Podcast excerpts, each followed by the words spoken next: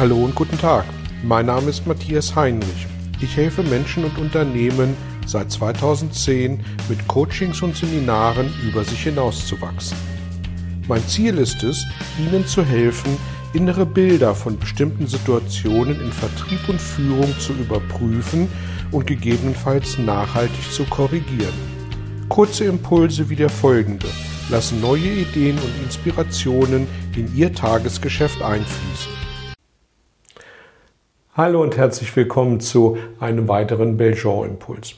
Heute soll es um das Thema gehen, wie wir mit Menschen in unserem Team gut und richtig umgehen können, wenn sie fachlich super, aber menschlich durchaus schwierig oder herausfordernd sind.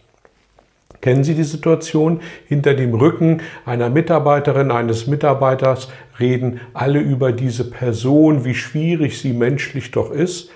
Andererseits aber erreicht diese Person zuverlässig ihre Vorgaben. Was also tun?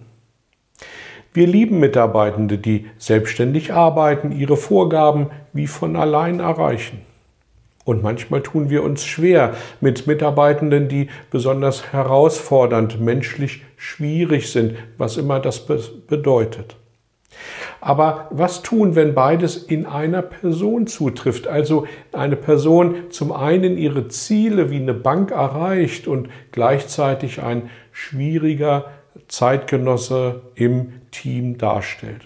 Entlassung würde vielleicht bedeuten, dass wir als Führungskraft unsere Ziele nicht mehr zuverlässig erhalten. Den Störenfried aber behalten würde im Gegenzug heißen, dass wir die Ruhe im Team immer wieder herstellen müssen. Und daher ist es sicherlich eine spannende Frage, um die es mal lohnt nachzudenken, vielleicht sogar ein gewisses Dilemma. Was also tun? Nun, Führungsarbeit ist ein Stück weit wie Kindererziehung, wobei ich damit ausdrücklich sagen möchte, dass Mitarbeitende nicht mit Kindern gleichzusetzen sind und es auch nicht darum geht, sie zu erziehen.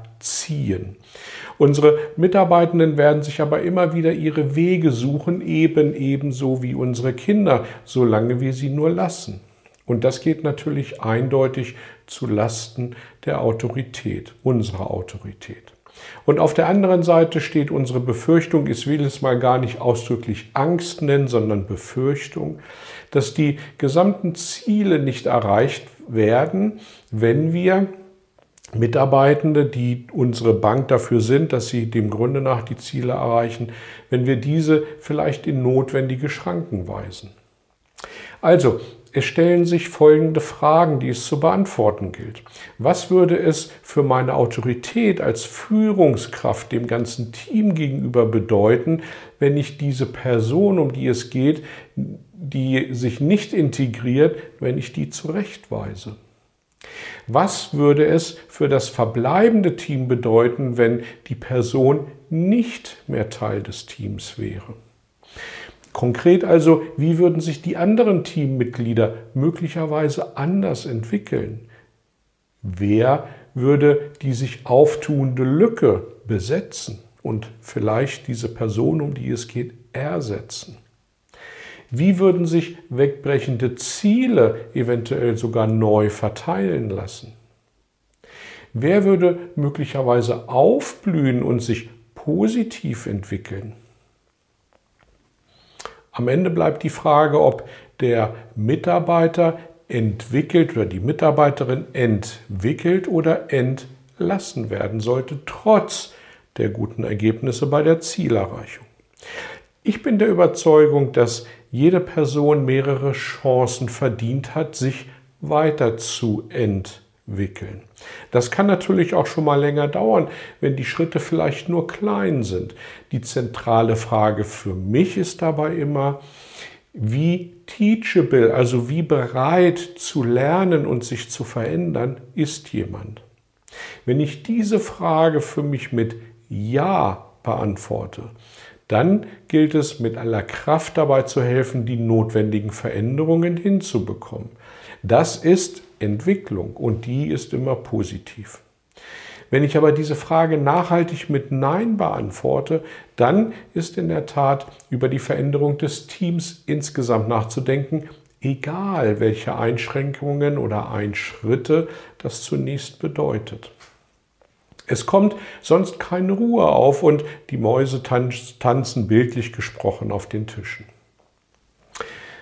Eine weitere absichtlich geschlossene Frage möchte ich vor einer finalen Entscheidung mit auf den Weg geben. Arbeitet die Person, um die es geht, in ihren Stärken? Ja, nein. Aus den Stärken ergibt sich für, die, für den Mensch, für die Person häufig ein Sinn, warum etwas zu tun ist. Und wenn diese Kopplung nicht da ist, also wenn es nicht äh, so ist, dass diese Person in ihren Stärken arbeitet, dann kann es hilfreich sein, da mal hinzuschauen und Veränderung in diese Richtung herbeizuführen damit die Person mehr in ihren Stärken arbeiten kann, damit ihren Sinn findet und damit eine neue, eine positive Motivation.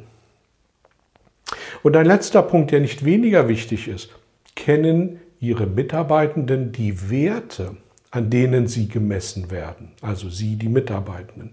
Ich meine damit ausdrücklich nicht die Ziele im Sinne der Vorgaben, sondern wie sie mit anderen Menschen, also Teammitgliedern, Kunden, Lieferanten, Partnern umzugehen haben.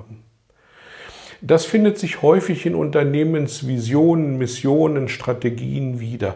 Und dort einmal mit viel Vorarbeit niedergeschrieben werden diese Werte häufig aber durch das Tagesgeschäft überschrieben und dann nicht mehr wirklich gelebt. Und deswegen ist es wichtig, die Messlatte, an denen wir unsere Mitarbeitenden messen, also die Vision, die Strategien, die Mission auch tatsächlich öffentlich zu machen und sie zu leben. Und das ist unsere Aufgabe. Und nur so haben die Mitarbeitenden die Chance, sich auch danach zu richten. Sie sehen, das Thema hat durchaus eine gewisse Komplexität. Kann auch nicht anders sein, denn wir reden, denken und arbeiten mit Menschen. Und da gibt es nicht wirklich Schubladen, auch wenn wir das manchmal gerne hätten. Ich wünsche Ihnen, dass Sie ein paar Ideen und Ansätze finden, damit Sie in Zukunft mehr den Menschen als Ganzes sehen und nicht die einzelne gute oder schlechte Eigenschaft dieser Menschen. Ich freue mich über Ihr Feedback. Ich freue mich, wenn Sie diesen Impuls teilen und äh, sage danke fürs Dabeisein. Bis zum nächsten Mal. Tschüss. Vielen Dank für Ihr Interesse an meiner Arbeit und an meiner Vorgehensweise. Gern werde ich auch ganz konkret für Sie tätig und helfe Ihnen, über sich hinauszuwachsen. Sprechen Sie mich an. Ich freue mich auf Sie und die Zusammenarbeit im Coaching oder Seminar.